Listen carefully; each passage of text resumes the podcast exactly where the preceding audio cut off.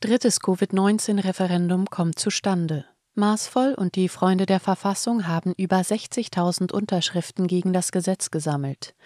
Bereits am 18. Juni wartet die Abstimmung.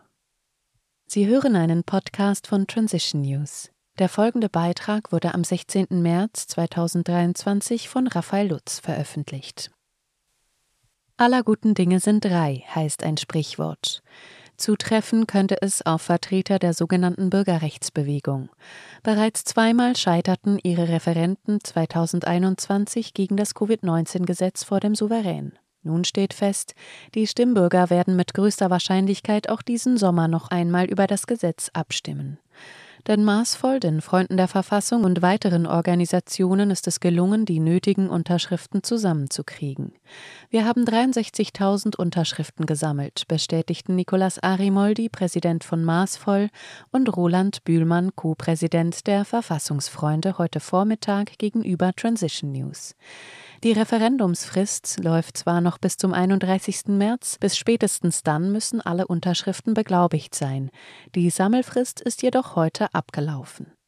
Rimoldi und Bühlmann gehen davon aus, dass im Verlauf des Tages zusätzlich noch einige tausend Unterschriften hinzukommen werden. Auf die Frage, ob man schon mit Sicherheit sagen könne, dass über 50.000 Unterschriften gültig seien, entgegnet Bühlmann, wir rechnen damit, dass rund 10 Prozent der gesammelten Unterschriften ungültig sind. Mit den deutlich mehr als 60.000 Unterschriften haben wir aber genügend Reserven. Klar ist, der Kampf um die Aufmerksamkeit der Stimmbürger wird Maßvoll und Co. vor große Herausforderungen stellen, denn die Abstimmung wird am 18. Juni 2023 über die Bühne gehen.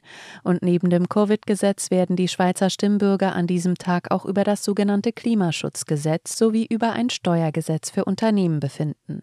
Da besteht die Gefahr, dass das Covid-Gesetz untergeht, kommt hinzu, die Corona-Politik gehört im öffentlichen Bewusstsein längst der Vergangenheit an. Man muss sehen, für uns war das Unterschriftensammeln die große Herausforderung. Bei der Kampagne werden wir nun, da bin ich überzeugt, ein leichtes Spiel haben, sagt Bühlmann. Heute wolle sich niemand mehr impfen lassen und kaum jemand mache sich jetzt noch für Zertifikate stark. Solche und andere freiheitseinschränkenden Maßnahmen könnte die Regierung mit dem Covid-19-Gesetz, das das Parlament 2022 erneut bis 2024 verlängert hat, jederzeit wieder implementieren. Der Co-Präsident der Verfassungsfreunde verweist aber darauf, dass inzwischen auch Mainstream-Medien wie die NZZ längst eingesehen hätten, dass die Corona-Politik unnötig war. Der Wind dreht sich gerade im Eiltempo. Cochrane Review, Twitter-Files, Lockdown-Files, überall, wo man hinschaut, sieht man, wir Kritiker hatten von Anfang an recht, betont Bühlmann.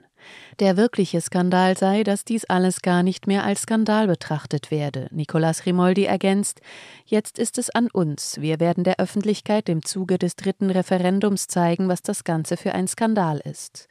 Corona sei zwar für die Bürger passé, umso skandalöser sei es vor diesem Hintergrund, dass die Pandemie für die Politik noch immer präsent ist. Das Parlament hat das menschenverachtende Covid-19-Gesetz im vergangenen Dezember erneut bis 2024 verlängert, sagt Rimoldi, der sichtlich erleichtert ist, dass auch beim dritten Referendum genügend Unterschriften zusammengekommen sind. Nicht wenige Aktivisten hätten die enge Zusammenarbeit zwischen Maßvoll und den Verfassungsfreunden zu Beginn in Frage gestellt. Einige hätten ihnen wenig zugetraut. Fakt ist, wir sind heute als große Allianz stärker und geeinter als je zuvor, unterstreicht Rimoldi. Bühlmann fügt hinzu, Totgeglaubte leben länger. Nun will man sofort mit der Kampagne beginnen. Wir werden uns ab sofort der anstehenden Kampagne widmen. Die Abstimmung steht schon am 18. Juni an. Es gebe keine Zeit mehr zu pausieren. Wir haben die vergangenen Monate unermüdlich gekämpft. Jetzt geht es im Eiltempo weiter, so Rimoldi. Beim zweiten Referendum hatten die Verfassungsfreunde die Kampagne Ungoal, die Werbeagentur von Alexander Segert, ausgelagert. Das sorgte damals intern für heftige Kritik. Wir berichteten. Denn Segert steht der SVP nahe und hat in der Vergangenheit wiederholt Kampagnen für die Partei gemacht. Rimoldi und Bühlmann verraten nicht, wer dieses Mal für die Kampagne verantwortlich ist. Sie bestätigen jedoch, dass sie diese an eine Agentur ausgelagert haben. Es handle sich jedoch nicht um Goal. Fest steht, das Ganze geht ins Geld. Bereits heute habe man rund 200.000 Franken für das Referendum ausgegeben. Die Kosten für die anstehende Kampagne seien da noch nicht mit eingerechnet. Zur Erinnerung. Maßvoll und die Freunde der Verfassung hatten am 16. Dezember 2022 das Referendum ergriffen. Wenige Tage später verkündeten auch Aufrecht, das Netzwerk Impfentscheid und weitere Organisationen Unterschriften gegen das Gesetz zu sammeln. Das Referendum war und ist auch innerhalb der sogenannten Bewegung umstritten. Natürlich bin ich grundsätzlich nach wie vor gegen das Covid-19-Gesetz. Ich denke, dass die Erfolgsaussichten auch bei einer dritten Abstimmung schlecht stehen, erklärte etwa Josef Ender. Sprecher des Aktionsbündnis Urkantone im August 2022 gegenüber Transition News. Ender meinte damals, dass er aus taktischen Gründen das Referendum nicht ergreifen würde. Sie hörten einen Podcast von Transition News. Mein Name ist Isabel Barth, ich wünsche Ihnen einen schönen Tag und sage bis zum nächsten Mal.